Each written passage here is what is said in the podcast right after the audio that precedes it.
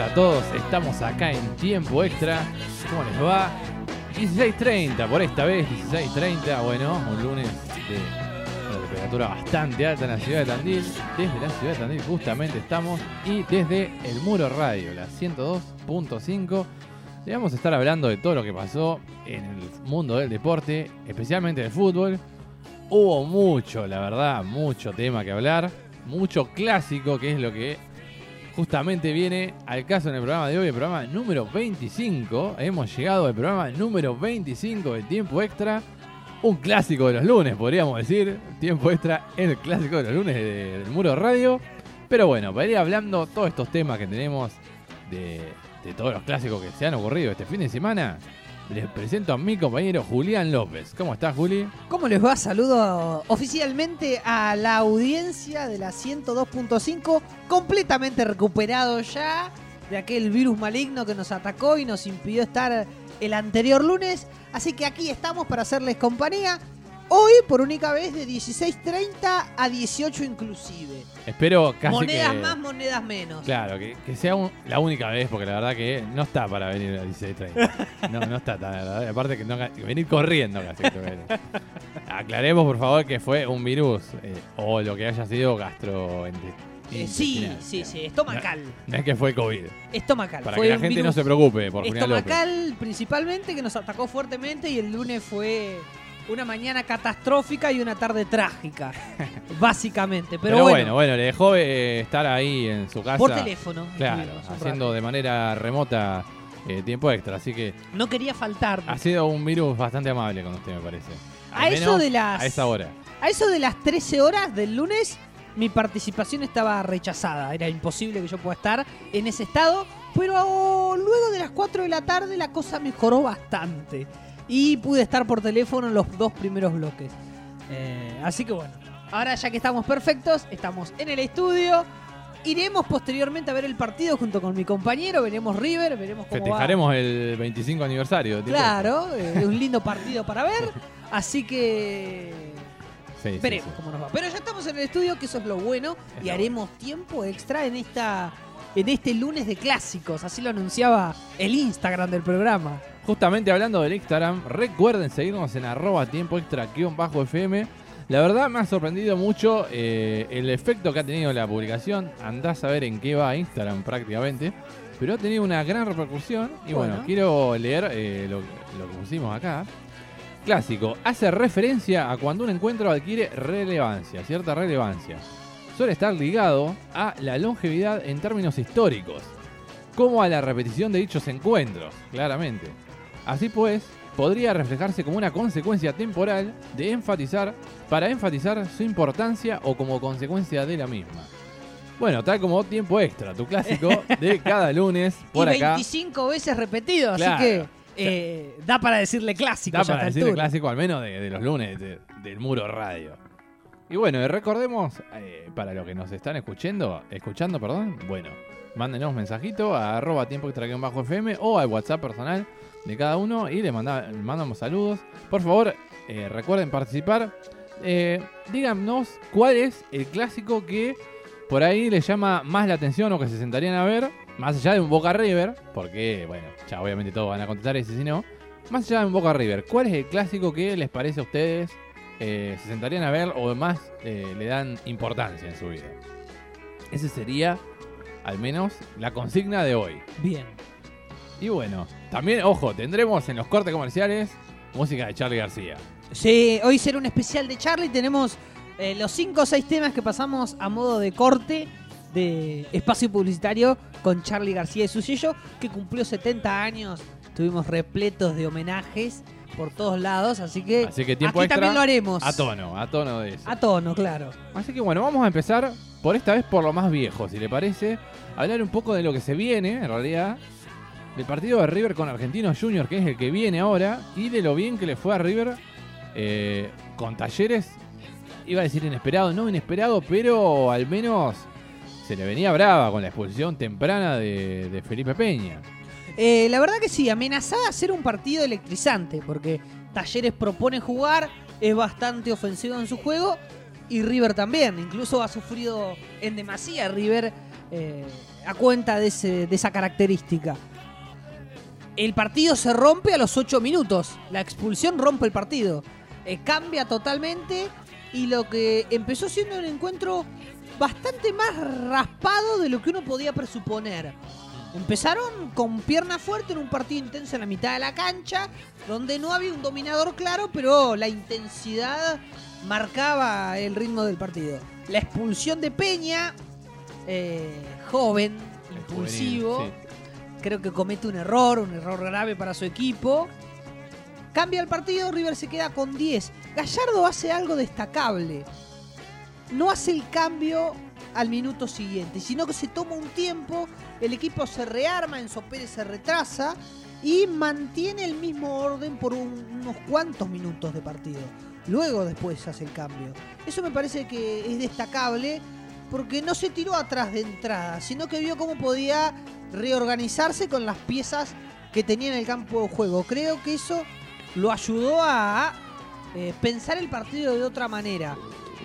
Talleres, los primeros 20-25 minutos lo arrinconó. Luego la expulsión, un poco lo arrinconó. Creo que también fue porque River eh, sintió el golpe, obviamente. Claro. Era eh, un, un jugador menos. En el partido clave por ahora del campeonato de visitante, se le venía brava a River, que bueno, logró de. Eh, como es, evitar esa, esa oleada de talleres por ahí, más del juego que de las llegadas, y convirtió el gol. Un jugador que viene de varios partidos seguidos. Ya habíamos hablado, yo le había preguntado, que recuerdo en el tiempo extra anterior, qué opinaba de eh, Robert Rojas de 4, de lateral derecho.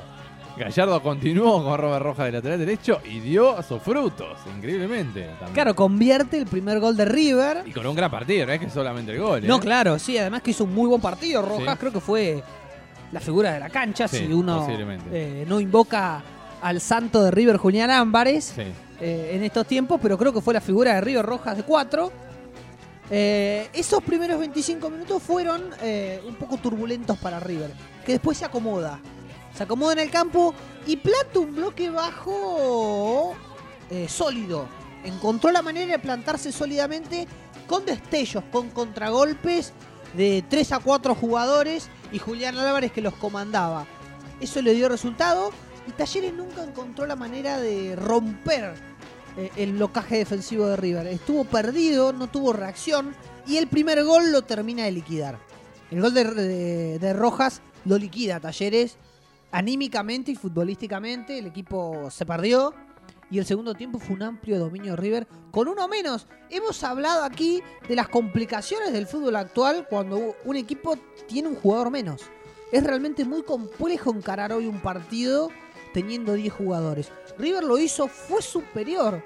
Por eso es que fue tan impactante la victoria, porque la segunda parte del encuentro River fue superior a Talleres ampliamente. Y lo que fue Y lo corona con el segundo gol de Romero, ¿no? Claro, lo que fue eh, también para destacar de parte de Marcelo Gallardo, el cambio.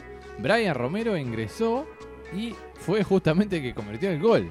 O sea, sacar a Santiago Simón, que venía jugando de lateral volante prácticamente, con cierta facilidad para defender. Brian Romero, que claramente no es su función defender. Uno decía, ¿por qué ese cambio tan extraño? Podía haber sido Un cambio eh, ofensivo, arriesgado, dado el marco del partido. Claro, totalmente arriesgado, totalmente hasta criticable podría haber sido, pero bueno, Gallardo terminó cerrando bocas por doquier, porque bueno, uno no le puede decir nada, la verdad que el cambio le salió redondo. Hay que decir que el espaldarazo para que el cambio sea eh, finalmente positivo en- completamente se lo da Julián Álvarez con una corrida tremenda. Yo creo que a mí se me hubiesen salido los dos pulmones de haber hecho el primer pique que hace Julián Álvarez para llevarse la pelota mano a mano. Sí, el Después le engancha al arquero y yo ya perdí los dos pulmones. Y alcanza a meter un pase extraordinario a Romero. Extraordinario porque no cualquier delantero tiene la visión de Julián que 3, 4 segundos antes levanta la cabeza, lo ve, lo deja solo a Romero que en su primer control es defectuoso.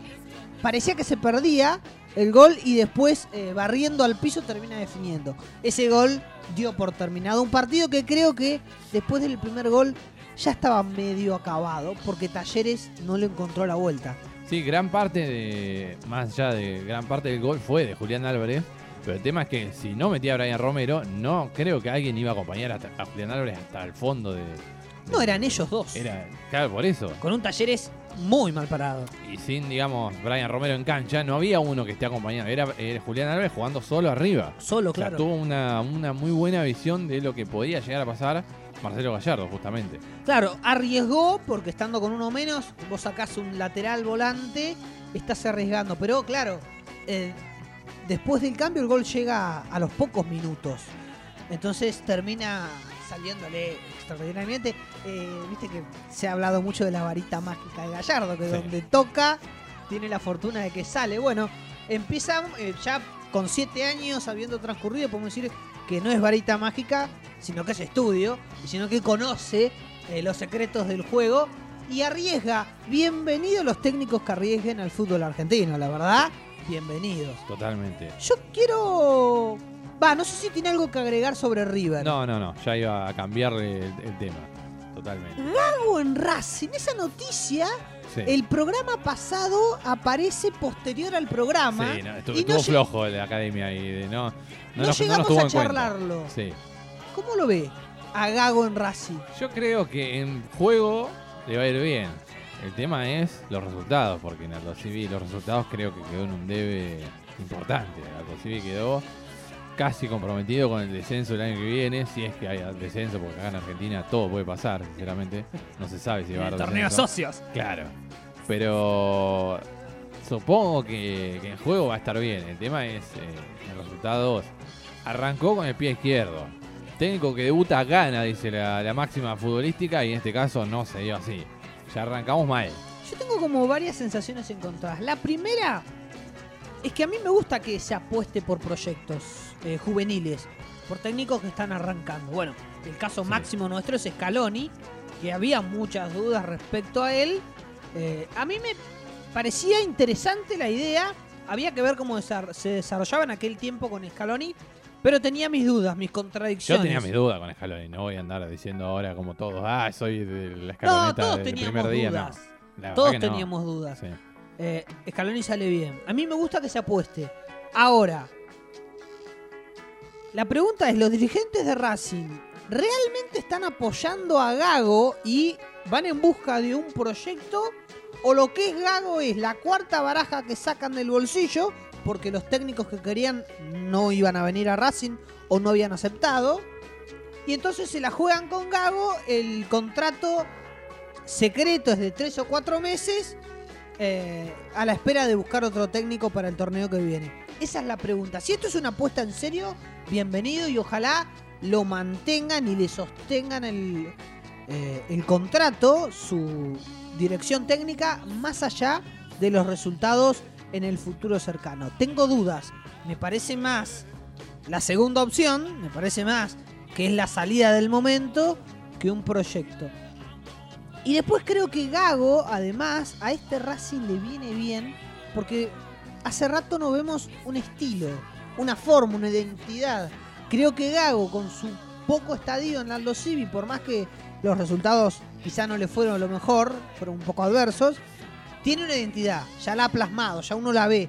Y también se la dio a Racing, perdió contra Central, pero vimos matices, vimos un Racing que por lo menos va a intentar jugar a algo que a los ojos de cualquiera eh, lo podemos describir, es visible. Eso le viene bien a Racing. Después creo que hay que alejarnos de una vez y para siempre de los resultadismos absolutos en el fútbol argentino, Va a ser difícil. porque nada va, va a triunfar de este modo. No, el tema es que Racing está obligado a sacar buenos resultados si quiere clasificar a la, a la Libertadores o mínimo a la Sudamericana, que me parece para un equipo como Racing y por lo que viene dando estos últimos años una obligación. Mínimo jugar la Sudamericana. Pero es con las tema. turbulencias que ha tenido en cuanto a directores técnicos, con las internas que explotaron en Racing, entre Milito y el presidente Blanco, digo, eh, tengamos en cuenta el contexto y no sobrepasemos de expectativas a un equipo que no ha dejado mucho por ver en todos estos últimos partidos. Ojo, yo creo que con la mitad, ganando la mitad de los partidos o menos, posiblemente juegue la Sudamericana de Racing. Así que sería un objetivo bastante sencillo a lo que es, digamos, el fútbol argentino. Por ahora en esta tabla difícil de entender, a juicio previo de lo que estoy mirando, Racing está entrando en la Claro, Sudamericana en el puesto noveno con 44 puntos, estando a uno de Independiente que tiene 45 más arriba y 49 tiene Lanús, Sí. igual que Estudiantes de La Plata. Lo persigue Argentinos con 43 y Rosario Central con 42. Claro, fue una derrota en ese sentido complicada. Dura, complicada porque se le acerca a Central. Eh, es cierto, ganando un par de partidos, eh, Racing puede acomodarse para la Bueno, y Sudamericana. hablando de equipos que están peleando la Sudamericana, hubo un gran clásico argentino que fue Huracán San Lorenzo. Un globo que está ganando eh, enseguidilla, salvo el partido con Boca, pero que también apunta a jugar a la Sudamericana. Bueno, el globo le ganó el partido clásico, el clásico, el equipo de Parque Patricios, 2 a 1 a San Lorenzo. Ojo ahí que, bueno, va a intentar el globo clasificar a, a una copa internacional. Un San Lorenzo que no sale de su crisis, Claro, San Lorenzo viene muy mal. que San no Lorenzo. encuentra rumbo, Creo ya que ya- renunció Montero. Claro, creo que ya San Lorenzo no va a jugar directamente a una Copa Internacional el año que viene. Por No. más que había arrancado bien el año, pero ahora ya muy mal viene. Está demasiado atrás, no hizo un buen partido contra Huracán. Creo que lo más rescatable que veo para el Ciclón es Ubita Fernández. Me parece un gran jugador, un jugador interesante, desequilibrante, inteligente. Y bueno, Franco Di Santo, que ya todos conocemos más abiertamente. Después, eh, uno no encuentra a qué quiere jugar San Lorenzo y creo que está inmerso en una crisis que veremos qué técnico agarra esta papa caliente. Sí, veremos. ¿Por Habíamos qué? puesto en el arroba tiempo extra un bajo FM, en nuestro Instagram, habíamos puesto que a ver si podía ser Heinze uno de los técnicos candidatos. En un momento se habló de Crespo, Crespo ya dijo que no. Podía ser Heinze. Veremos si Heinze termina en San Lorenzo. Veremos qué pasa. Podía terminar en. Ojo. Un huracán que el historial de clásicos no lo favorece en claro, por números. eso, fue un gran triunfo. Una, Huracán, una ¿eh? sonrisa para el Sí. pueblo quemero necesaria. Sí, totalmente necesaria. Y otro partidazo que tuvo la fecha fue el Vélez Boca, que no llega a ser un clásico, pero está ahí, debe haber sido un clásico. Y más con la latente realidad que hubo por Mauro Zárate en los últimos partidos. claro, es cierto. Eh, un Vélez que dominó totalmente a Boca y un Bataglia que creo que se sintió más chico de lo que era. No sé, inentendible planteo de Sebastián Bataglia. Yo creo que eh, Vélez tiene un método muy sistémico. Hmm. Vélez es un equipo que vos ves, rápidamente el parado que elige, el número telefónico en la cancha, lo ves enseguida y es muy sistémico, muy esquemático, muy organizado. Eh, hace buena circulación, tiene buena tenencia, marca sólidamente, pero eh, no se aparta de sus papeles. Pellegrino nunca se apartó de sus papeles. Ese estilo, ese, esa forma de jugar, a Boca lo confundió. Nunca encontró la manera de entrarle y termina pareciendo que Boca se apichona ante Vélez. No creo que sea así. Yo creo que Vélez metió en la confusión y en la maraña de su juego a Boca y Boca no pudo salir. Entró en esa nube extraña y no le encontró la vuelta. No podía pasar tres cuartos de cancha por cómo marca Vélez y por cómo se para. El partido es un poco chato, pasaban pocas cosas, hubo pocas oportunidades de gol en virtud de Vélez. Creo que la victoria es totalmente virtud de Pellegrino y su planteo que enmarañó a Boca y sacó resultados fantásticos. El partido de Mancuello Sí. fue descomunal. Mancuello la rompió todo. Tremendo partido el de Mancuello, la verdad. Excelso nivel mostró el ex independiente, ¿no? Mm, Sí, sí, sí, la verdad. es- recuerdo cuando Mancuello tuvo un semestre increíble en Independiente, está para el inchequeable casi ese nivel que tuvo, que había metido prácticamente como 10 goles en 12 partidos. Era una locura el nivel de Mancuello, que fue convocado a la selección en su momento. Claro, es cierto. Jugó un partido y metió un gol en la selección. Mire, la verdad, Es inchequeable en serio. está para un inchequeable. Pero bueno, bueno, no sé si tiene algo más que decir del partido de Vélez Boca, si no ya nos vamos a una pausa. ¿qué No, creo que no hay que, no hay que hacer juicios apresurados con Boca. Es un partido que perdió porque no le encontró la vuelta. Pero bueno, entre el partido que pierde con River y el partido Claro. que pierde con Vélez, son dos partidos como muy importantes. Y ese es el tema, partido importante, es que por a ahí Boca, no le está encontrando la vuelta. venía jugando partidos no tan chivos y ahí ganándolos. Con tranquilidad Claro, ganándolos. partidos ya complicados. Por ahí puede- alguno puede decir, bueno, Godoy Cruz venía jugando bien, sí, pero no era candidato. No me gusta que la moneda de cambio siempre sean los talentosos. Otra vez Molinas arranca desde atrás. Eso no me gusta. Almendra sigue teniendo un gran nivel. Este partido no se lució tanto, pero me parece el mejor jugador de Boca hoy. Habrá que ver la lesión del Almendra. Chelo Weigan también. Eh, a ver Weigan cómo salió queda, complicado. Venía jugando muy bien. Fue medio fuerte la imagen de Weigan. Eh, hay que ver. Boca tiene que mantener la línea porque creo que tiene una buena línea, está encontrando sus formas. Uno ya puede vislumbrar qué es lo que quiere hacer Boca. En primer caso que fue River, la expulsión parte del partido y Boca no supo qué hacer. Acá se encuentra con un rival que no el Maraña, que le planteó un partido chivo y tampoco sabe qué hacer. Va a tener batalla que empezar a eh, saber improvisar y saber cambiar los planes sobre la marcha de los partidos, que creo que eso es lo que está deudando. Pero tiene tiempo y Boca no juega por nada. La realidad es que No. todos No, estos bueno, partidos para- que quedan son para, probar. Sí, eh, bueno, está la obligación de clasificar a Libertadores. Bueno, pero y- Boca y la está Copa cómodo Argentina. en ese sentido. Sí, sí. Pero qué, qué lástima los pocos minutos que le da a Aaron Molinas y, y a Ceballos. La verdad, Ceballos en la reserva está mostrando un Está nivel mostrando un nivel. excelente. No- También uno pide por Barco, que uno lo vio Claro. poco y en la reserva la sigue rompiendo. Sí. Creo que tiene que encontrar herramientas y decidirse por jugadores. Si Molinas es el talento y el que va a construir juego, que sea titular y que se quede. Lo mismo con Almendra, lo mismo con Vázquez, que por suerte parece ser ya Sí, una Vázquez sana pareciera decisión. que ya está. Vamos a ver qué pasa cuando vuelva Orsini.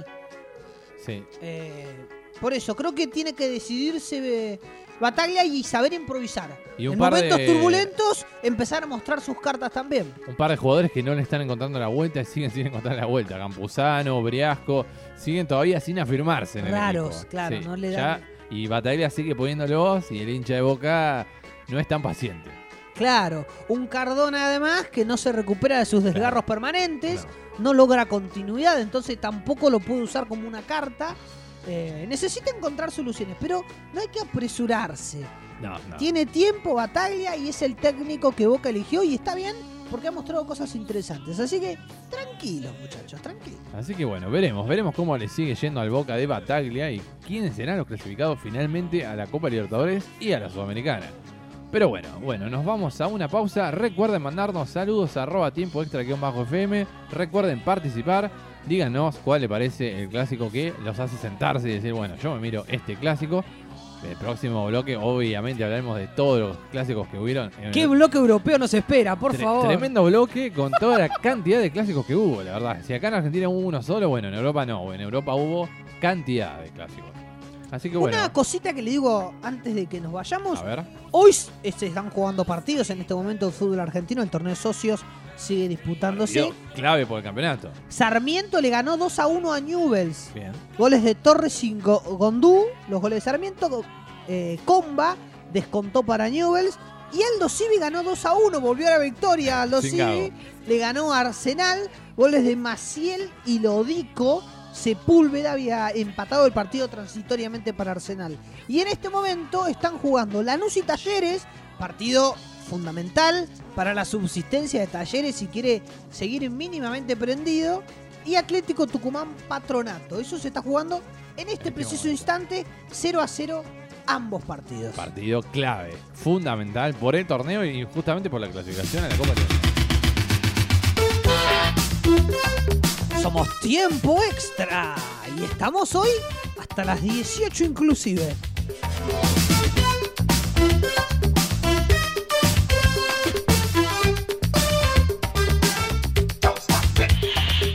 Vos, nosotros y la radio en forma de pelota.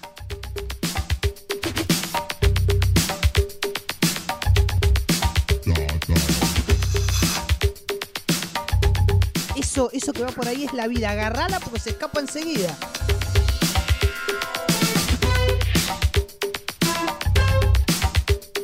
Y eso, eso que vas a escuchar ahora son las redes sociales del programa. Estamos en arroba tiempo extra guion bajo FM. Así que bueno, vayan a seguirnos ahí.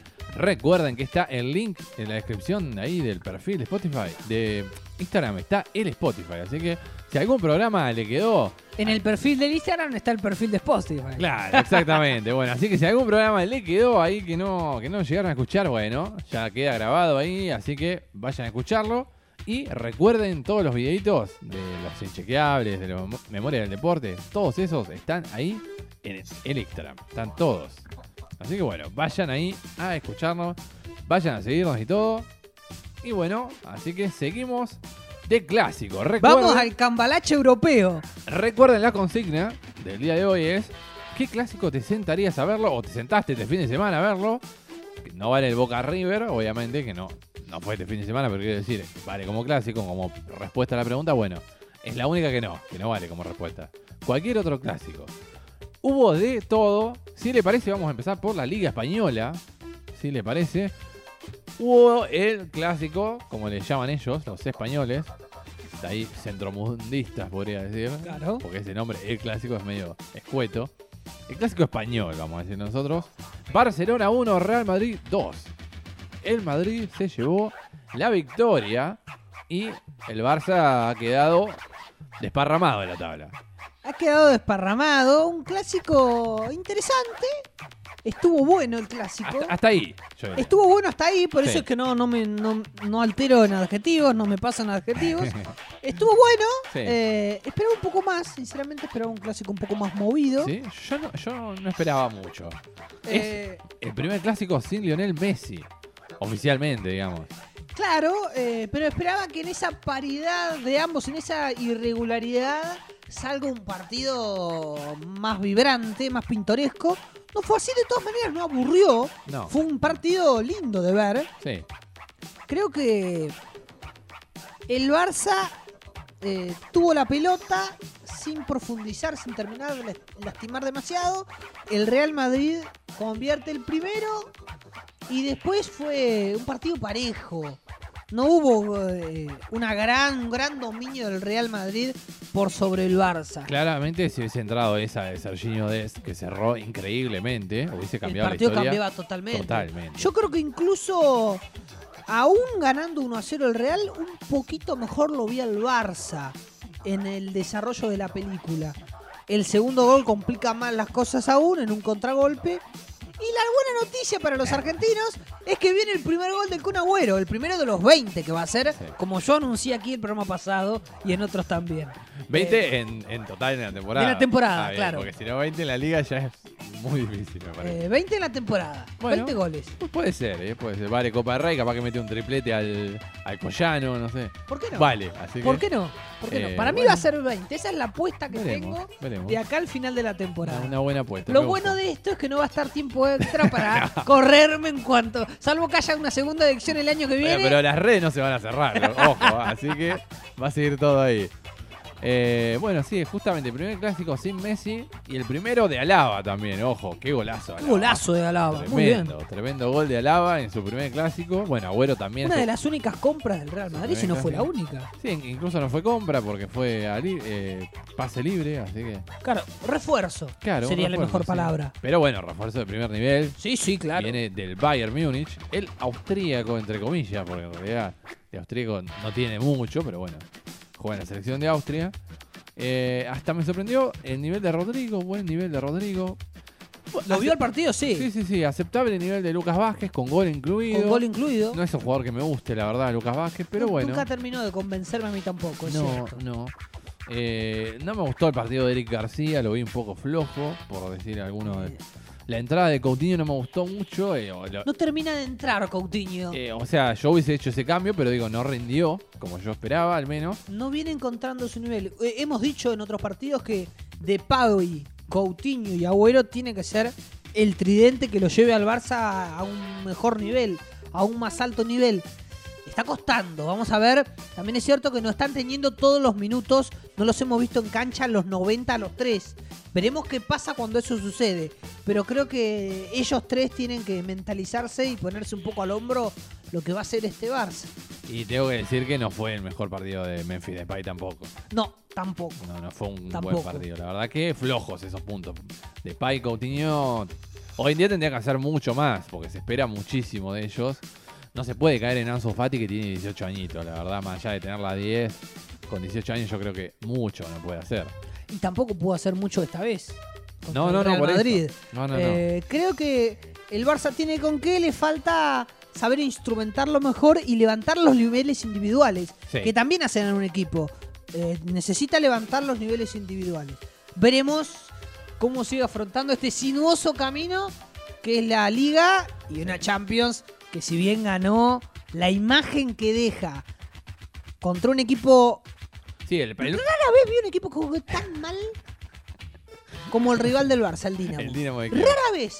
No conectaban Es que- dos pases seguidos. Es un equipo que no. Rara vez, ¿eh? Incluso Es un para amigo... rellenar el, los, los Con un 32 amigo mirábamos asombrados el partido y decía, esto tiene que estar armado, decía un amigo. No puede ser.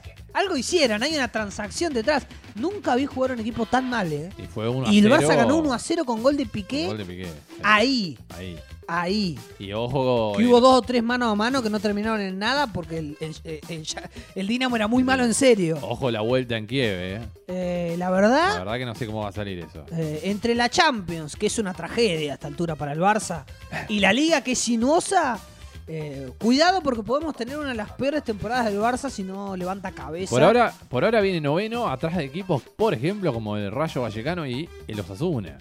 Eh, necesita flojo. hacer algo. Flojo, muy flojo, que bueno, justamente el miércoles va a jugar el Barça contra Rayo Vallecano. Claro. Estaremos ahí prestando un poco de atención. El Rayo de Falcao, que ya lo hemos adoptado en tiempo extra. Bueno, veremos. veremos cómo le va al Barcelona. Sigamos con la Espere, espere. trilogía de clásicos. Ah, no, no, sí, sí. Pero espere, primero, antes de pasar, te A quería ver. decir, qué bien que lo veo al Betis. Quiero re- recalcar, Bueno. bien que lo veo al Betis de Pellegrini, que no está perdiendo prácticamente partidos. Y está por ahora metido entre los cuatro primeros. Perdió Ojo, un solo par- perdió dos partidos Claro, el pero Betis, apenas dos. la verdad que una campaña muy buena, Muy muy, buena, aceptable. Y muy buena la victoria de Sevilla contra el Levante, obviamente el Levante que viene... Era un partidazo. Claro, viene muy mal, pero bueno, 5 a 3, un partido tremendo. El Sevilla. comandante Morales es inoxidable. Inoxidable. Le hace goles a todos los equipos fuertes, le hace goles el comandante. Es tremendo. Y un partido de los de arriba, Atlético Madrid 2, Real Sociedad 2, con Lucho Suárez remontando al menos hasta llegar al empate. Un 2 a 2 que al Atlético Madrid creo que le sirve eh, a, a cómo venía el partido, pero no a cómo, eh, digamos, el minuto cero lo que uno esperaba, ¿no? Uno esperaba por ahí una victoria del Atlético para alcanzar al, a Real Sociedad. Bueno, Pero venía bien el Real Sociedad. Fue un partido de los más interesantes después de- del Barça Real, sí, era. Sí, sí, viene primero. Hay que decir que con los dos goles de Suárez se prendió en la tabla de goleadores Sí. y lo, lo alcanzó Yarzábal. Tiene Sí. los dos seis goles. Bueno, y Karim Benzema, que es estrafalario lo que hace, con nueve está arriba. Todo- Pero el Lucho sigue facturando. Sí, sigue facturando, ojo. Y bueno, Vinicius está ahí en la tabla, eh, todavía se mantiene. Una es cierto, tiene cinco. Muy buen arranque de Vinicius. Jugó muy hay, bien. Que, hay que hacer un- Sí. una confesión ahí, aceptar que la verdad. Yo creo que lo critican demasiado injustamente a Vinicius. Un poco lo han agarrado de punto, Sí, pobre. la verdad que Eh, Pero es un buen jugador. Es muy interesante. Le falta quizá eh, apuntalar mejor sus últimas decisiones. Eh, cuando encara y desparrama dos o tres, tiene que decidir mejor. Pero es un jugador prometedor para el Real Madrid.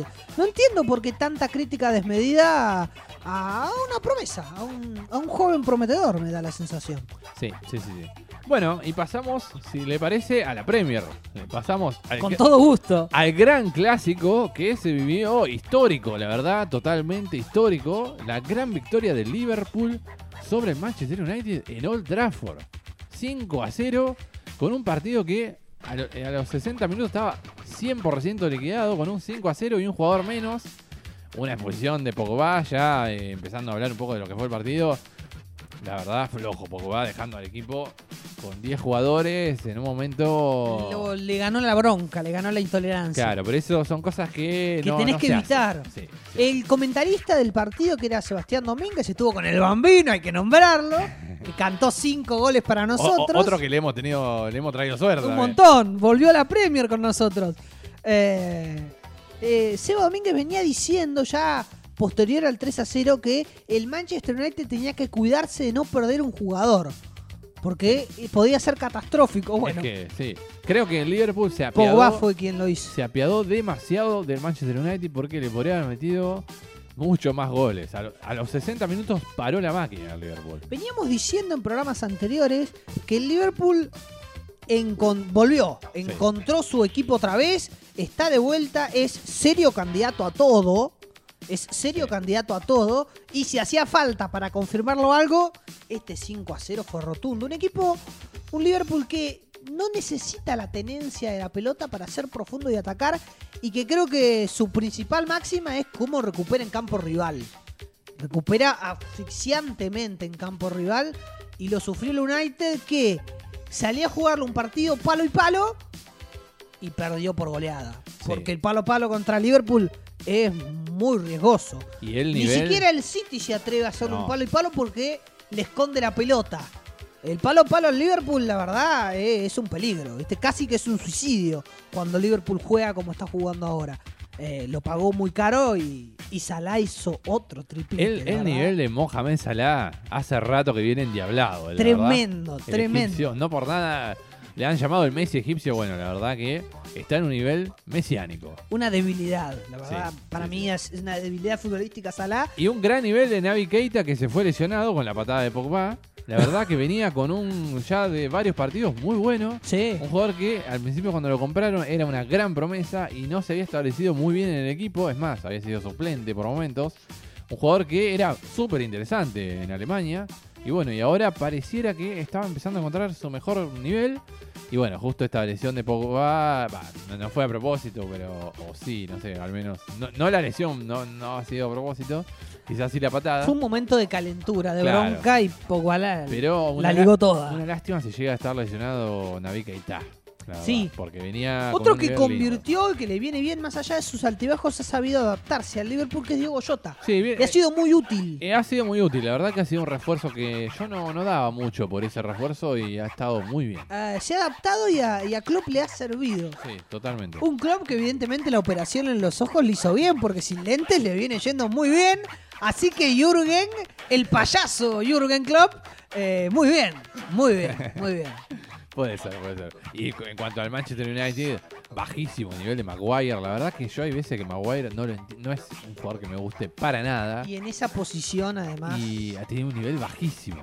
Está muy mal. Incluso No Lu- quiero criticarlo porque viene siendo eh, eh, símbolo de críticas por todos lados. En Inglaterra lo están defenestrando, pobre Maguire, pero la verdad que su nivel eh, deja mucho que el desear. tema es que el capitán del Manchester United Deja mucho que es desear. extraño, la verdad. Sí, deja Y un mucho nivel bajo también de, de Luke Shaw, no me gustó mucho. y era un jugador que por ahí en la Euro había tenido un muy buen nivel. Pareciera como que volvió a su, a su nivel, digamos, cuando había logrado cierta estabilidad a un nivel bajo. Eh, y el que no apareció fue Bruno Fernández, que venía también, obviamente, con un nivel muy bueno. Él eh, ha sido una de las grandes manijas del Manchester United. Y no estuvo para nada afilado. No, para nada. No.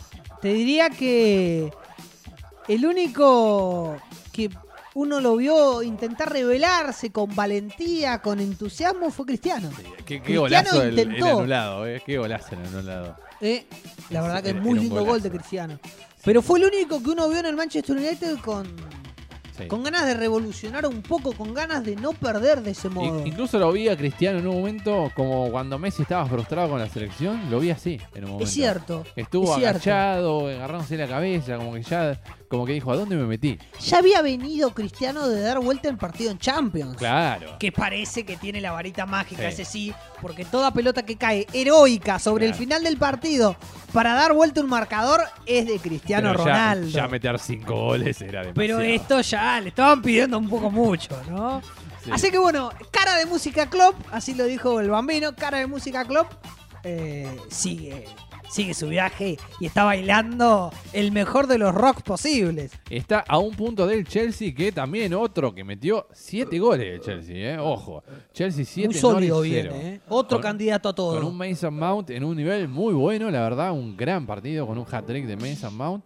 Ojo, Chelsea primero con 22, Liverpool 21 y el City que también... Mason Mount, eh, bueno, Kanté y Claro. Havertz me parecen los tres puntales de un Chelsea muy interesante. El Chelsea que 22 puntos, Liverpool 21 y el Manchester City 20, que ojo, le ganó el Brighton que venía muy bien y la verdad que le ganó de visitante. También Phil Foden, un gran partido de Phil Foden. Ojo con el City que también está ahí peleando. La verdad que T para 3, como dijimos en el programa anterior, Sí, sigue. T para tres, a full, a full. Ojo, ¿no? Eh, no, no, no quiero dejar de mencionar que el West Ham le ganó 1-0 a Tottenham, un derby que hay ahí en Londres, con gol de Michael Antonio, que ha sido nombrado en el chequeable de Jamaica, bueno, Es cierto. Michael Antonio, y el Arsenal Está ahí. 3 a 1 al Aston Villa, un partidito que El Dibu lo sufrió, la verdad. ¿Cómo definir el momento del Arsenal? Es complejo. Es complejo, pero bueno, Un viene, momento extraño del viene Arsenal. sumando ahora. Por ahora sumando. viene sumando, pero está en un momento extraño. Sí, sí, no, no está para pelear claramente no, no, arriba. no. Veremos. Creo que lo mejor termina. que puede pasarle es terminar de entre los 10 Sí, esta sí. Premier. Creo que sería lo mejor que a puede una pasar. Europa League o una Conference mínimo para decir. Claro. bueno, y la Cup. La conference ya casi que sería un sueño, pero bueno, eh, un momento extraño el del Arsenal. Complicado. Y al Dibu también lo recibieron de manera complicada. no lo recibieron de la mejor forma. ¿Qué va a ser? Pero bueno. Bueno, pasamos a la Serie A, si le parece. Bien. Pasemos a la Serie A. Un gran, gran partido que fue el Bolonia-Milan. Un partidazo que dejó al Milan primero con gol en contra y gol a favor de Zlatan Ibrahimovic. Hasta eso tienes Latan. Hasta eso tiene Zlatan que se convirtió en el cuarto jugador más longevo en meter un gol en la Serie A. Ojo con el dato. Buen dato ese. Está ya con 40 años Zlatan jugando la Serie A. Y sigue metiendo Qué goles. increíble, qué Es increíble increíble. lo de. Es increíble. Otro que metió, pero esta vez metió cuatro él nada más, fue Gio Simeone. El Es cierto, en la victoria de Lelas Verona con la Lazio, Con la Lazio. 4-1.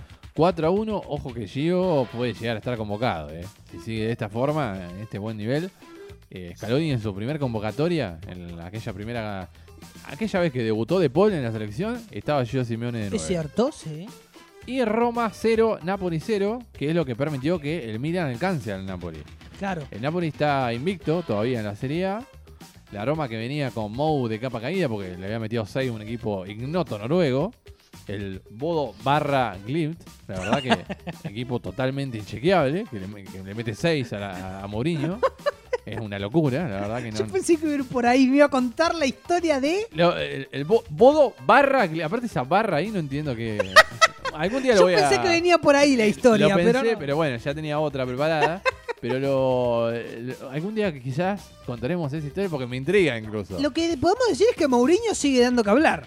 Sigue dando que hablar, pero bueno, en este caso... Tristemente. Tristemente. Tristemente. Él dijo que... Habíamos dicho, ahora hablando en serio, Sí. que está un poco en el ocaso de su carrera. No está encontrando el modo, está en un momento oscuro. Sí, el, el- el Bodo lo encontró, que le metió Y seis. la verdad que, que necesita hacer algo porque ya está tocando fondo. Pero querido Mourinho. él dijo, eh, no, puse algunos jugadores que no están tan acostumbrados, entre comillas, porque son todos jugadores profesionales, que no están tan acostumbrados a jugar habitualmente. Yo vi la formación, estaba Rui Patricio, el Yarawi, no sé qué es lo que no había. O sea, sí, habría un mix, pero no para perder 6 a 1 con un equipo totalmente desconocido. ¿Me permite cantarle el, el top 5 de la Serie A en A la ver. tabla de posiciones? Porque es sorprendente. Falta alguien. Napoli está primero con 25, igual que Milan, que lo sigue segundo con 25. El Inter tercero con 18, Roma cuarto con 16, engañoso puesto de la Roma. Y quinto Fiorentina. ¿Dónde está la Juve? Juve aparece séptimo. La es raro verlo así. La ¿eh? Juve que justamente en el clásico italiano le logró empatar a la última jugada. Medio polémico ese penal, la verdad, no sé. eh, Raro. raro. La Raro. verdad que siempre la Juve ahí con algún a- alguna cosita con los Bueno, árbitros. no de entrever cosas que después Ya tuvimos el Calchópoli, mira, que no vuelva con, con ese tipo de cosas, por favor. Eh, pateado por, por Dybala, ojo que... Pero le zafó la cara a Dybala a la Claro. Juventus. Ojo, ojo, bueno, hay que ver cómo va Dybala. El gol del Inter lo había hecho Seco. Sí. Yo sé que, que usted no es, no es de sus favoritos. A, a mí me gusta Seco. Y viene muy bien, ¿eh? Ojo. No, no, no sé si no es de mis favoritos, pero yo decía que eh, la pérdida era grande. Seco por Lukaku, la- Lukaku que se va y viene seco, la pérdida por lo menos era grande. Eh, el Inter por lo menos eh, mantiene eh, una buena cara todavía, más allá de su pérdida, mantiene una buena cara. Sí, Y estuvo muy cerquita de ganarlo porque fue sobre el final el penal. sí. Y bueno, pasemos ahora, a- para que no nos quede afuera también, al duelo de San Paoli contra Messi. El esperado San Pablo y Messi. El Olympique Marseille contra regreso. el Paris Saint Germain. La verdad que un partido se esperaba muchísimo. Los ultras, la verdad que estaban todos locos. protagonistas. protagonistas totales. Se interrumpió el partido entre dos y tres veces Sí, es que por los ultras. la hinchada del Marsella la verdad que es muy, muy fuerte. Casi le vengo, casi traigo historia de los ultras, le iba a contar, pero prescindí y, voy a contar algo que tiene que ver con esto. con el Olympique. Bien. Bueno, y eh, hubo goles anulados en el primer tiempo, la verdad, hubo mucho festejo por un lado, festejo por el otro, pero siguió 0 a 0 el tema. Y eh, bueno, fue el primer clásico, justamente el de España fue el primero sin Messi, bueno, este es el primero de Francia con eh, Messi en cancha. Recordemos que es un clásico moderno, en realidad no es un clásico que viene de, de muchísimos años, sino que es desde No la me creación. la historia. Bueno, eh, ¿viene por ahí? Viene por ahí. Ah, pensé que era nada más del Olympique la historia. No, no, no, no. Ah, bueno. Vamos a hablar del clásico, le Ah, bueno, clasiqué. Ah, Así que no me spoileé Ah, la historia. Bueno, entonces no. Ya profundizaremos en detalles acerca de este clásico. entonces lo dejaremos para más adelante. Ana- analizaremos ahora en El resultado. el resultado. El Le 0 quiero decir 0. que el PSG sigue siendo individualidades nomás. Yo nunca, nunca fui fan de Pocha, así que la verdad que me tiene un poco. Otra que Ole Gunnar, otra que Kuma, la verdad esos, esos técnicos no, ya no. Le solté la mano hace rato a los tres, sinceramente. No, no le veo juego para nada al París y que el Marsella por momentos le pudo haber ganado. Creo que el mejor momento de Poch fue en un tramo con el Tottenham que estuvo peleando la Premier. Eh, pero ahora, Pero por ahora- lo menos en PSG no le está encontrando la vuelta. No puede solo pelear. Ese es el tema de Poch. Eh, no le está encontrando la vuelta. Son individualidades tenues las del PSG. Y el Marsella tiene un equipo interesante, igualmente, que Milik, el polaco, ojo, un polaco muy interesante, compañero Lewandowski, Payet, el capitán, el turco Ander, la verdad que es un equipo interesante, pero no tiene años luz del gran equipo que tiene el Paris Saint Germain. Ese es el tema. Un primer tiempo parejo, qué bueno, volvimos a tener Icardi ahí dando vueltas. Un partido regular. Un partido Regular. chato. Sí, regular. No, no me gustó mucho, la verdad. No fue demasiado atrapante. Te diría que estuvo mejor en el, eh, en el mismo horario Estudiantes Colón, que estuvo divertido el partido. Usted se, se está haciendo simpatizante del pinche. Un poco sí, estoy mirando muchos partidos de estudiantes. Así que Iñaki le mando un saludo a un amigo, Pero me perdió, ha transformado. ¿Perdió con Colón o no? Perdió con Colón 2 Sí, a 1. Un perdió gran con gol Colón del 2 a 1. Hértola. Sí, golazo. Hubo todos golazos en el Hubo. partido. Ojo que Gimnasia también hubo todo golazo. Así que de los dos lados hubo de. Eh, y además tiene allí el único jugador que patea al arco y es golazo, que es el Pulga. Claro, el Todo Pulga. pelota que toca el Pulga, pelota de golazo y de elegancia. Sí. Es una cosa increíble, los del Pulga Rodríguez. Así Que fue bueno. ganador de los premios tiempo extra, ¿se Claro. acuerda? El Pulga es parte ya de tiempo extra. Sí. Otro que es parte de tiempo extra. Lo, lo vamos a anotar. A fin de año tenemos que hacer todos los que fueron partes. Sí, tendría que haber un póster ahí. Así que veremos. Veremos si a- a- algunos nos da una mano con eso. Quizá haremos un- algún flyer con eso.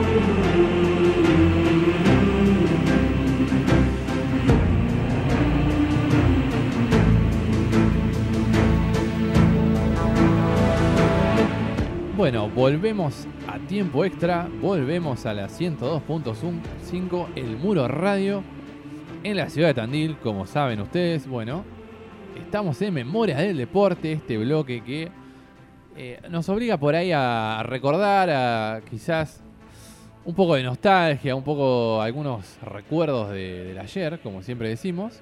Y bueno, en este caso trajimos una historia, trajo Julián López. Sí, les voy a contar eh, en una historia que quería spoilearme el bloque pasado. El, el clásico. El Le clásico, pero clasiqué. ¿cuál? Claro. Le clasique, hablaremos de el PSG Marsella que lo vimos eh, el domingo jugar, el 0 a 0 oh, chato, Chato. 0 a 0 chato. Así que hablaremos un poco de esta historia de un clásico que tiene razón, es un poco moderno en cuanto a registros temporales, dado que hay otros más largos, como por ejemplo el Inter Juve, que ya tiene más historia Claro.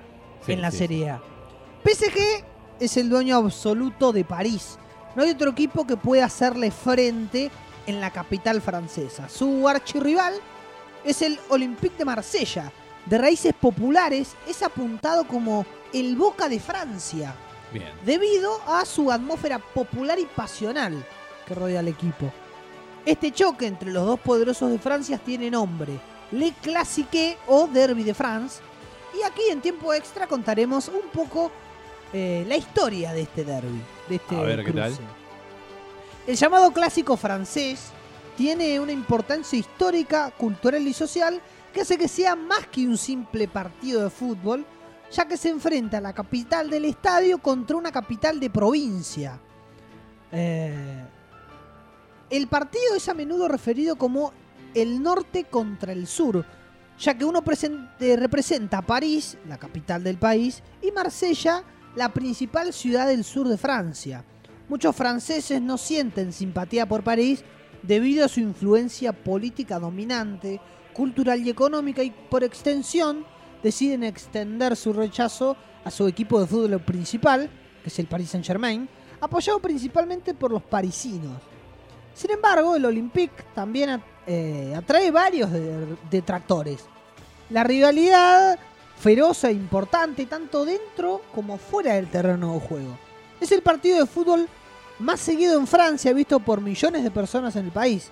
El club marsellés fue fundado a finales del siglo XIX, mientras que Les Parisins lo hicieron mucho más tarde, en 1970, y en sus primeros partidos hubo pocos indicios de que los dos se convertirían en grandes rivales.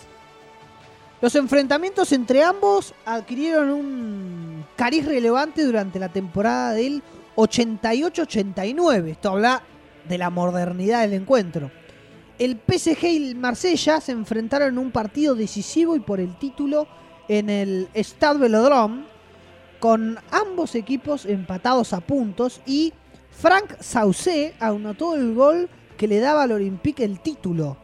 En 1993 el Olympique se vio envuelto en un escándalo de corrupción de inmensas proporciones y la llegada de Canal Más al Paris Saint-Germain pondría en peligro su, hegeno- su hegemonía. En un momento creí que usted iba a hablar de ese, ese momento, la verdad, complicadísimo que tuvo el Marsella en el 93. Por eso Eh, por ahí yo empecé Era a una de las de... posibilidades. Claro. Pero preferimos hacer foco en el clásico. No, porque mejor, es lo más mejor. reciente. Ujú, sí, sí. Basile Boli hizo el gol de la victoria ante el Milan en la final de la Liga de Campeones que le daba el título de campeón de Europa al equipo francés. Sus aficionados saludaron el triunfo al cantar A Jamais de Premiers, que hace referencia al hecho de que ganaban el primer clásico contra el PSG en 1971. Tres días más tarde, un cabezazo de Boli contra el Paris Saint-Germain dio su quinta Ligue 1 al Marsella. La ciudad estalló con una gran alegría, compartida en todo el país, pero apenas se había levantado eh, el trofeo, las celebraciones llegaron a su fin. Bernard Tapie sobornó al Valenciennes que- para que perdiese, así el Marsella ganaba la liga francesa antes, dándole más tiempo para prepararse para la final de la Liga de Campeones. Por eso, el Marsella fue despojado, mientras que Bernard Tapie fue obligado a dimitir como presidente. El Marsella dominaría el clásico durante muchos años y el, el, 1970 el, el 8 de mayo de 1996 el Paris Saint-Germain se convirtió en el club europeo más joven en ganar un campeonato de la UEFA, haciéndolo en su vigésimo sexto año al ganar la Recopa de Europa. Impulsado por el francés Yori Yorkaeff, el PSG se convirtió en el segundo equipo francés y el último en ganar un título europeo, superando al Rapid Wien con un lanzamiento de falta de Bruno Gotti. Luis Fernández se convirtió en el primer y hasta ahora único entrenador francés en ganar un trofeo europeo importante. El Paris Saint-Germain luego obtuvo su primera victoria liguera sobre su eterno rival desde 1990. El Olympique de Marsella terminaría la temporada a un punto del campeón, eh, el Bordeaux, haciendo la victoria aún más especial para el club de la capital. PSG se convirtió en el dominante logrando 8 victorias consecutivas entre el 2002 y el 2004. París ganó los tres partidos disputados en 2003, incluyendo dos victorias en el Velodrome, con sus con superlativos partidos de Ronaldinho eh, como principal figura. Siempre haciendo de las suyas. Diño. Diño. Otras seis victorias llegaron al PSG gracias a los goles de Pauleta. Anotó seis en 11 apariciones, siendo el máximo goleador de Le Classique. Incluso era el máximo goleador hasta hace muy poco de el Paris Saint Germain. Claro. Hasta bueno, la era de Zlatan y la era Cavani. Los dos equipos se encontraron en la final de la Copa de Francia en el 2006. El París estaba luchando por evitar el descenso, mientras que el Olympique estaba buscando un lugar en Europa. El conjunto parisino, sin embargo, levantó la Copa de Francia por séptima vez. En su en su, y, en su historia, gracias a un magnífico gol de Vikash Dorazo. Posteriormente, el Paris Saint-Germain consiguió su primera victoria en el Velodrome desde el 2004, pero el Marsella respondió con un título en el Parc de Prince. Esta victoria de Les Marsellais facilitó la consecución de su noveno título de Ligue 1. Dato no menor esto. Entre ambos, para hacer una conclusión, Mm. han ganado 18 títulos de Ligue 1, 23 Copas de Francia, 12 Copas de Ligas y 13 Supercopas de Francia. Es moderno, pero hay historia también. Hay, sí, hay muchos títulos. Muchos títulos. Ambos clubes también son los únicos clubes franceses que han ganado un trofeo europeo importante. El PSG consiguió la Recopa de Europa en 1996 y el Olympique se proclamó campeón en la Liga de Campeones de la UEFA en 1993, como habíamos dicho antes. Sí. En total han jugado 101 enfrentamientos, de los cuales 45 fueron victoria para el PSG, 33 se lo llevó Marsella y 23 terminaron en empate. Yo la verdad pensé que Marsella tenía cierta paternidad por la historia, porque es mucho más grande. eh, digamos, un club que hace muchos años que está. Pero bueno, se ve que el París con los últimos años. Los últimos años se dado- sobrepuso. claro, ha dado vuelta, eh, digamos, el historial. Sí, sí, sí. 45 a 33 por mucho, ahora. la verdad que Contando el último. Sí, sí, sí. Estaba pensando que nos quedó afuera, solo por mencionarlo nada más, el 5 a 0 del Ajax contra el PSV. También otro partido histórico, clásico. No es, no es el clásico directo porque el Ajax con el Feyenoord tiene una rivalidad quizá más antigua. Pero bueno, son los dos equipos que siempre están peleando la, la Eredivisie. Así que 5 a 0 y le sacó 4 puntitos al segundo el Ajax. Ojo.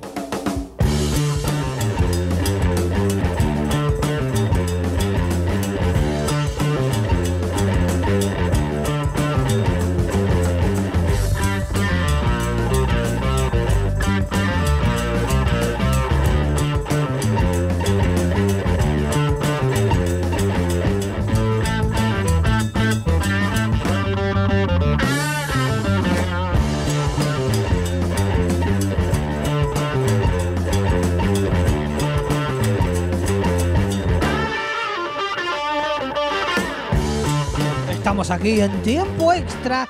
Vamos hasta las 18 inclusive.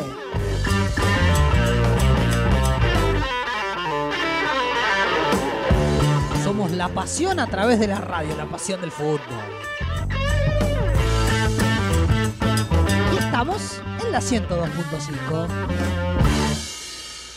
Juli y las redes sociales del programa. Estamos en arroba tiempo extra guion bajo FM. Ese es nuestro Instagram. Vayan a seguirnos y recuerden que ahí en el perfil de Instagram está el link de Spotify. Que bueno, ahí tienen todos los programas anteriores. Están todos ahí. Y también en el perfil de Instagram, obviamente, está Memorias del Deporte en formato de video. Y el hinche que hable, que es. Prometo ponerme al día en ese el- sentido. Me está debiendo algunos. Le ahí. estoy debiendo varios videos. Eh, prometo ponerme al día. Pero bueno, eh, le, le vamos a sacar una roja como Pogba, si no, eh, ojo. Ya tengo amarilla. claro. Eh, bueno, ahí hay varios de los anteriores, al menos, de los, de, de los pasados. Eh, los contemporáneos todavía faltan, pero ya llegarán. Ya llegarán. Ya llegarán. Bueno, acá me dice.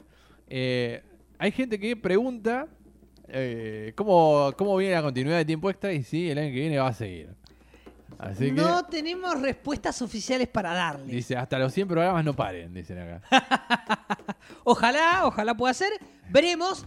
Queda a disposición de las autoridades de la radio eh, en caso de continuar Claro, o no. y- y- la intención nuestra, Sí. imagino, es Sí, continuar. sí, continuar. Y aparte dice, eh, o sea, la, la radio posiblemente, bueno, tenga cambios o cosas así. Bueno, veremos cómo, Veremos cómo cambia la todo. programación, claro. Eh, y a partir de ahí, eh, evaluaré, evaluaré la radio si desea continuar con nuestros servicios o no. Y dice, el pueblo quiere saber si hay segunda temporada. está muy bien, está muy bien. Otro de los comentarios. Hagan eh, la presión popular correspondiente para, Salga que, con las ollas. para, la- que las autoridades del programa eh, eleven tiempo extra una segunda temporada. Después le pasaremos el departamento de... Mentira. No, no, no. tanto no, tanto no. Bueno, volvemos al inchequeable. El gran bloque que tiene tiempo extra, una de las estrellitas que tiene tiempo extra. Y yo le traigo mi estrellita propia en este Claro, bloque, pero no le voy a adelantar saga. nada. Pero no se me adelante usted, no se, se me anticipa mucho. Primero ¿no? Cuénteme usted. Mohamed Calón le voy a traer. ¿eh? Mohamed Calón es un jugador inchequeable para muchos, Yo no lo tengo, la verdad. pero que en mi época de, de niño prácticamente, bueno, era un jugador que uh, tuvo una temporada descomunal. Pero primero, para introducirnos en la historia, Partamos de un principio. partamos de la base de Mohamed Calón, de cómo era, digamos, de dónde salió. Y la cuestión que es de Sierra Leona, un país que no sé si usted ubica o, no. o tiene no, no. conocimiento. La verdad que esta historia para mí es totalmente ignota. Me sorprenderé con ustedes al aire. Sierra Leona es un país independiente de África que debutó en 1994 justamente en la Copa Africana de Naciones. O sea, la primera vez que Sierra Leona disputó el eh, certamen continental fue en 1994. Hasta ahí nunca. Pero bueno, hace rato que ya existe esta copa. Sierra Leona obviamente no es un país muy futbolero, así que debutó en ese año. Para la siguiente edición, 1996, tuvo una nueva participación después de una participación no muy buena en el 94. Bueno, en el 96, un joven Mohamed Calón de 16 años, ya en Lugano, Suiza, jugando en el equipo de Lugano, marcaría el 2 a 1 contra Burkina Faso, contra otro equipo africano, otra selección. No, no estamos haciendo apología de ningún otro tipo de, de estupefacientes. así No, que por favor. No, no me lo relacionen con No, eso. no, no confundan. Lo que por ahora es la única victoria, la única gran victoria de Sierra Leona en un torneo grande, en un torneo, digamos, continental. Claro. La única victoria, bueno, se la dio Mohamed Calón, este jugador. Una carrera sacrificada para Mohamed, que pasó de juntar cartones en un pueblo pobre de su país, lejos de la capital, ni siquiera era de la capital, a debutar en la liga, en la liga local, ser vendido al Líbano, rara liga, porque la verdad que de Sierra Leo- Leona al Líbano, bastante chequeable, y luego a Suecia, o sea, un trotamundo total. Total, sí. Y un, un niño, aparte. Esto le estoy diciendo antes de los 16 años. Cuestión que el Inter de Italia lo vio. Lo compró y lo cedió primero al Lugano, de Suiza. En busca de darle rodaje. En busca de darle rodaje a un joven de 16 años, como venimos diciendo. Luego al Bolonia. Luego al Genoa. Luego al Cagliari en la Serie B. Ya empezaba a meter goles Mohamed Calón ahí. Luego a la Regina, que también tuvo una gran época ahí, metiendo varios goles. Y mientras jugaba en la Serie B, este joven Mohamed Calón, ya que no había cumplido todavía los 20 años, se le dio por comprar el Sierra Fisheries, o sea, pescadores de sierra, podría decirse, Fútbol Club, que era eh, uno de los tres grandes equipos de Sierra Leona, uno de los tres grandes. Compró un club en su ciudad natal. Claro, jugando en la Serie B. Eh, Un club de su país, uno de los tres grandes de su país. El tercer equipo con más títulos de su país. Que llamó y pasó a llamarse Calón FC. a partir de ahí, el Calón FC. Me parece que va a exigirme video, ¿no? Eh, creo que sí, ¿no? Lo, lo viene. Me parece que sí. Sí. Ganó la Copa 2003, la Copa 2006 y la Liga. Salió campeón de la Liga 2006. Guau. El Calón FC. Que es- también cuenta con radio, como la que estamos ahora. También cuenta con una academia de fútbol. Nos Un gran que semillero. desde allí para la segunda temporada. No sé si acepto esa. Pero bueno. y una tienda deportiva. Bien. Así que es un lugar bastante completo. Se volvió todo un empresario. Claro, y a los 19 años. A los 19. Con un sueldo de Serie B Italia, un sueldo bueno, sí, Bueno, pero no, no sé si para andar haciendo tanto negocio, ¿no? 30 mil dólares le valió, por eso le digo. Un visionario. Claro. Su oportunidad llegó en 2001. Más allá de esta oportunidad casi económica o deportiva. Sí, un poco que se hizo la vida posterior al fútbol. En 2001 llegó la oportunidad y el Inter dijo, bueno, ahora vení con nosotros. Compartió plantel, ya con 21 años, con Ronaldo, Ronaldo el gordo Ah, Ronaldo, usted. Ronaldo Nazario, Recoba, Álvaro Recoba, Adriano, de joven, el Bobo Vieri, Cristian Vieri, Nueva Italia, Batistuta. O sea, Mohamed Caló siendo delantero tenía que pelear el puesto con todos estos jugadores. Chiquito desafío. Terminó metiendo 19 goles en 60 partidos jugados Muy bien. en el Inter. Muy bien, muy buen número. Incluso llegando a jugar semifinales de Champions League contra el Milan, por ejemplo. Pero no todo es color de rosa para Mohamed Calón.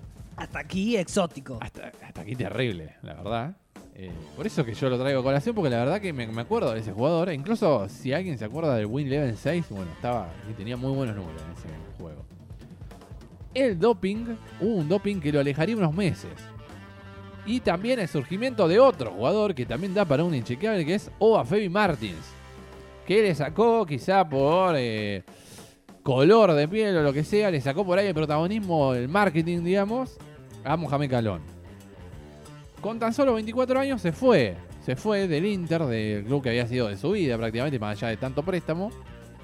Y de la serie de, de la Liga Italiana, que había estado 8 años, con 24 años. Se fue al Mónaco, donde metió 12 goles en 49 partidos, en dos temporadas. Luego, Mohamed Calón dijo, bueno, ya tengo 26 años, se vio, no se vio muy, no se tuvo mucha fe para seguir profesionalmente en Europa.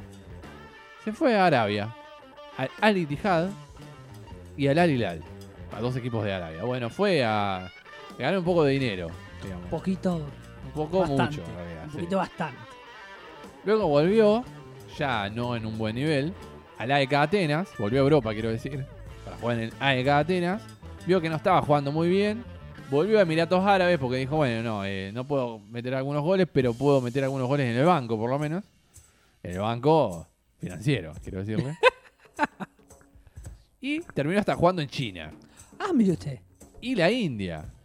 Para retirarse, ¿dó- ¿dónde cree que se retiró Y en su país natal. se retiró en, Como Cal- debe en ser. Calón FC como debe ser, ovacionado por todos. En, en- en el lugar que lo vio nacer y que además ahora es un empresario importante. Claro, el dueño.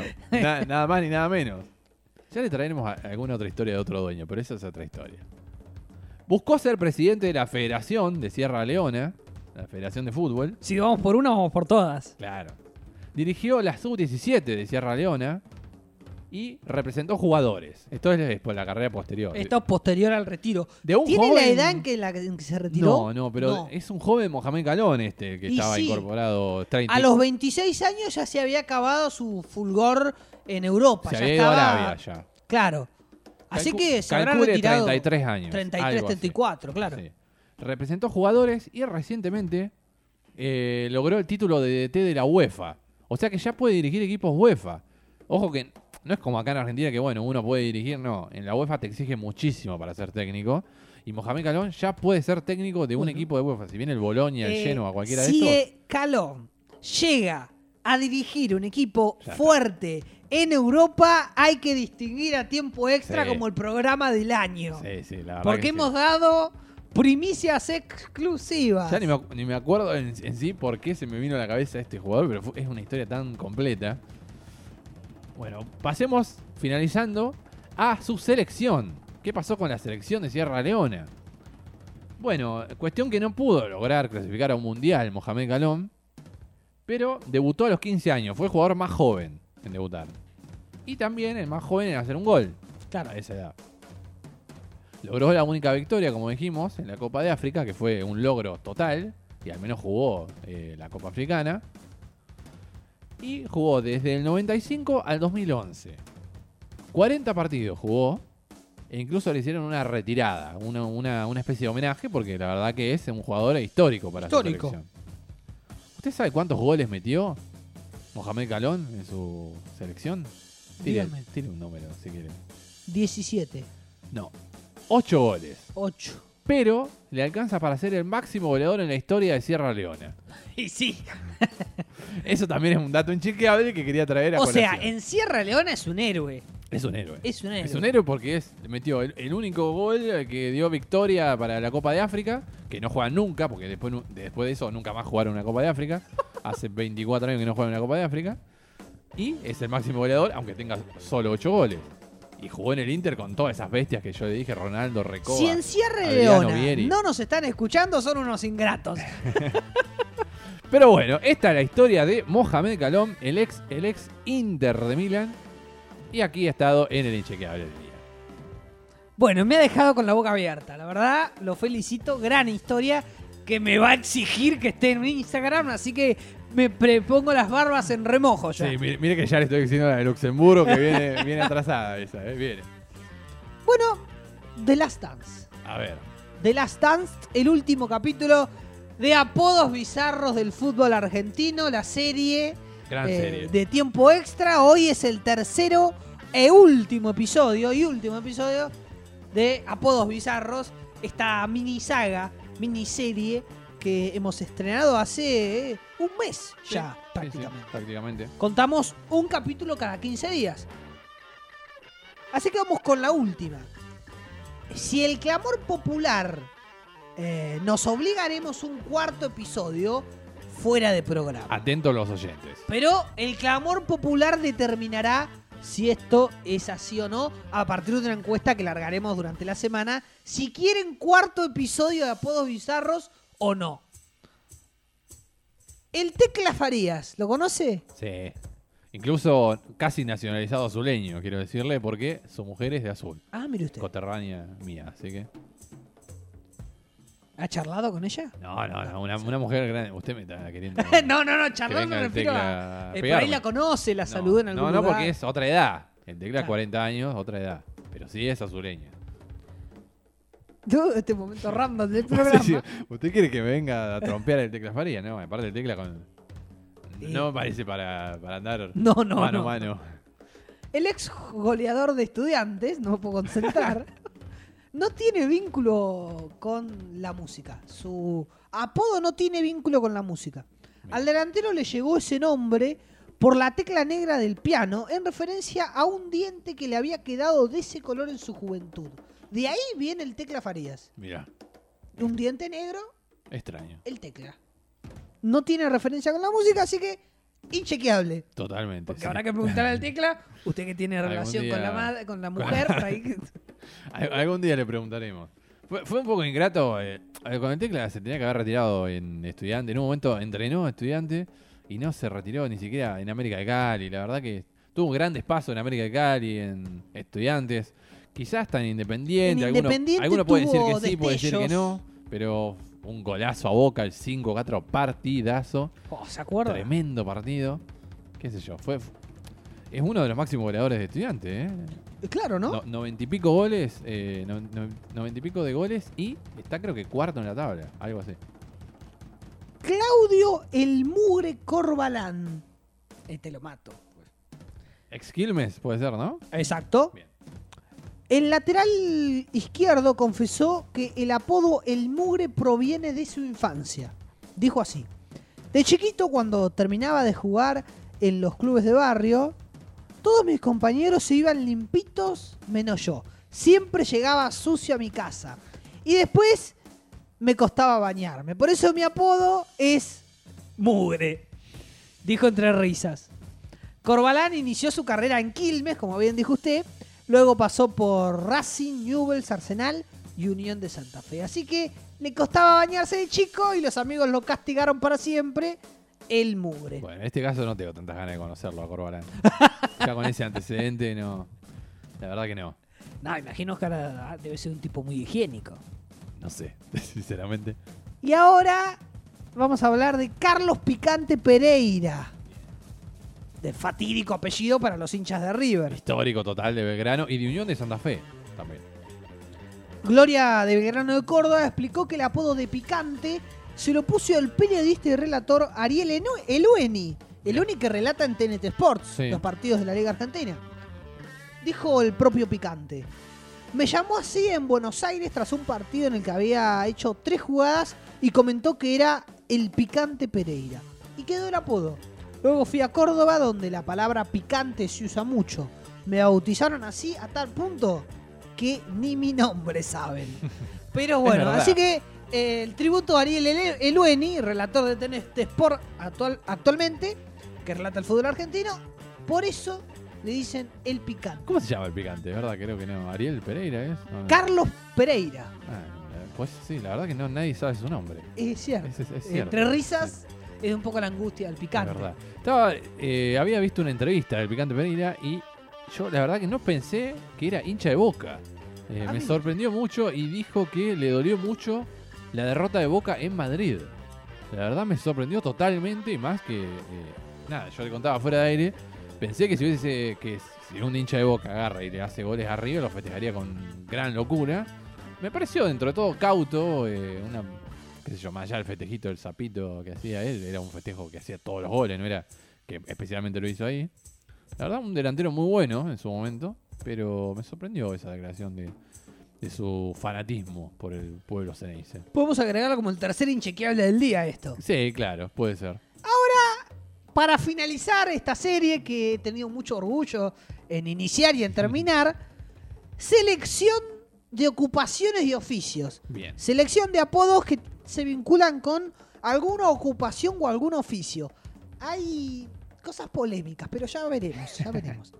Titulares. El arquero es el profesor Córdoba. Bien. Mira, no, sabía que era arquero igual. Era un gran técnico de Lanús en los 2000, digamos, Defensa, Maestro Tavares. el maestro. Tampoco sabía que era defensor, pero tiene como 80 años. ¿Cuánto tiene el maestro? Y está grande ya el Es- maestro. Es grande el maestro. Kaiser Pasarela. Es- Panadero Díaz. es totalmente oldie. La, la- la- no, no está para jugar hoy en día. Eh, bueno, ¿qué va a ser? Después, en el mediocampo, la Bruja Verón. Bien. Jefecito Mascherano. Esta es media jefe, ¿viste? Pero. Y la, y la bruja medio me lo Y también. bruja, eh, bueno, pero bueno, Se va cayendo ahí, me parece. Payaso Aymar. Mago Capria. Esas son los, los volantes. Eh, hay bastante talento en, la- en los Sí, volantes, la sí, verdad, mucho. sí. Y después, Principito Milito, otra cosa extraña, pero bueno. El Jardinero Cruz y el Príncipe Francescoli. Hay algunas cosas Quiero extrañas. decir, porque yo soy una persona muy honesta. Los anteriores me parecieron muy buenos, excelentes. Este, Este me parece un poco agarrado a los pelos, sinceramente. Pero me gustó igual, ¿eh? eh, me gustó. Yo le dije que iba a traer polémicas. Lo dejo en Porque virtud- algunos no, no sé si son profesiones Y- de por sí. Oficios. Claro, ofi- que esto... y, pero oficio- Habría... ¿Y bruja dónde lo meten? es una cosa extraña. Pero bueno, eh, ahí lo dejamos. Al menos está divertido, sinceramente. Eh, pero bueno, es interesante, la verdad. Ahí lo dejamos. Ahí lo Un dejamos. buen equipo. Vamos con los suplentes. A ver los suplentes. A ver que. Capaz que uno de los suplentes son mejores. El doctor Arguella, Bien, bueno, profesión. el conde Galeto, Ahí ya otro que no. Ahí. Mago Ramírez. Acá viene el jefe Astrada. Bruja Berti. Bombero Ibáñez. Pastor me- Silas. hasta me repitió ya. Virrey Bianchi. Sí, bueno, podría ser una. El payaso Luguercio. El pirata Sornomás. No más. De Belgrano Y Córdoba. Yerbatero González. Ese, ese apodo me encanta a mí. Me... Yerbatero El González. otro día me acordaba, eh, eh, voy a quizá venga con un memoria del deporte y con algunos, no sé si apodos, pero bueno, vienen los jugadores vienen con apodo, eh, con jugadores que han quedado en el pasado, que digo, como este, como el Yerbatero González. Tremendo eh, jugador que, bueno, uno no sabe qué será de su vida, pero que en su momento metía goles a cada rato. Talleres de Córdoba. Un Claro, gran delantero y central, creo. También. Así que este fue de las Dance con risas y con cosas polémicas, dudosas de, de si encajan en la selección o no. Pero aquí está, mucho Pero bueno. jefecito, mucha bruja, mucha Ah, cosa, Alguno pero, medio repetido, pero entra. pero entra. Es el último capítulo. Tenemos uno más eh, que puede parecer si el clamor popular así lo, lo requiere. Como le dirían a, a Charlie, justamente, como otra, otra, bueno. Claro, Si la gente empieza a. Haremos la encuesta y la, la gente decidirá.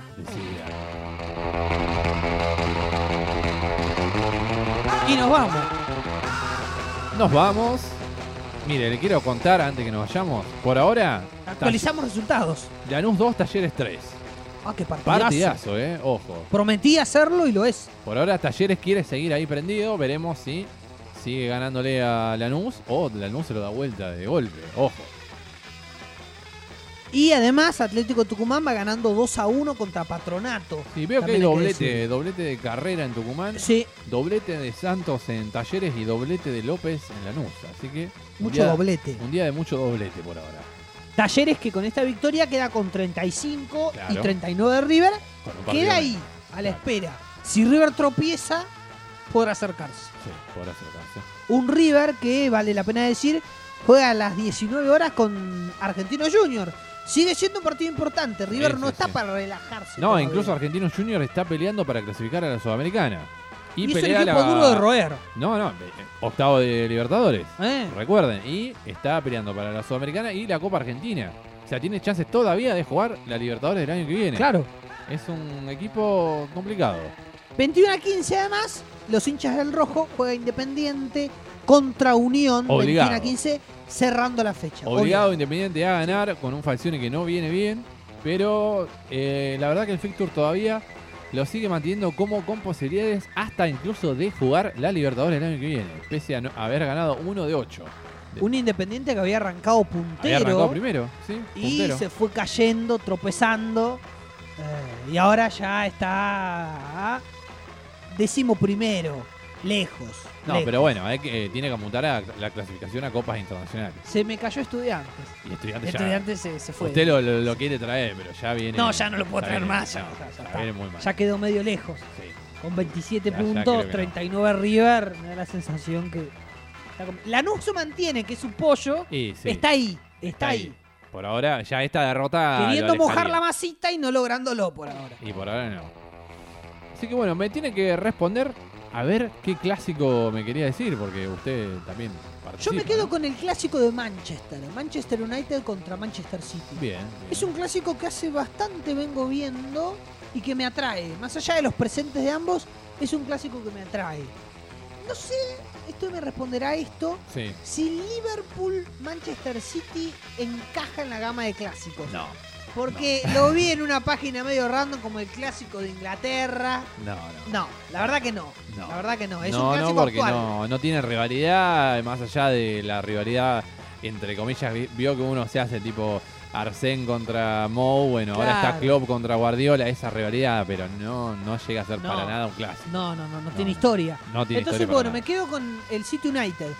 Y me cuesta después encontrar otro, porque bueno, Juventus Inter es un clásico potente, pero nunca fui de sentarme Claro. a verlo. Este sí, este tengo un poco más de historia para verlo. Yo no de sentarme a verlo, pero también quiero nombrar, ya que estamos, eh, quizá un ranking de clásicos, que van a tener en cuenta un montón de cosas. Por ejemplo, la hinchada, como hoy hablamos de Le Classic, hablamos del Olympique Marsella y su gran hinchada, hay equipos de Serbia, Turquía y Grecia que tienen unas hinchadas, la verdad que los ultras son muy peligrosos.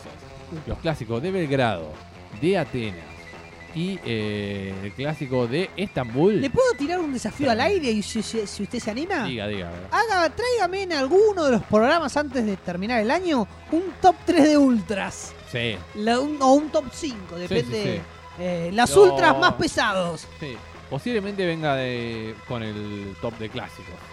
Claro. Porque es interesante, la. No sé cuál será el clásico de Calón FC. Ese se lo debo. Habría que buscarlo. Habría que buscarlo. buscarlo. Así que bueno, bueno, ya estará dentro de poco Calón FC y Mohamed Calón, la historia completa, ahí en, en el Instagram. Esperemos. esperemos, esperemos que esté. Así que bueno, nos vamos. Bien, Nos esto vamos. ha sido todo. no- nos despedimos. Nos veremos el lunes ya a las 5 de la tarde. Claro. Esperemos. Un horario más Eh, ameno. un, hor- un horario más cotidiano para todos ustedes. Pero esto ha sido todo. Eh, nos reencontraremos el próximo lunes, la 102.5 mediante. Bueno, nos encontramos en la 102.5 en el próximo lunes. Así que hasta luego. Y el bambino, por supuesto, ¿no? Nos vamos con el bambino. Nos vemos entonces. Nos vemos.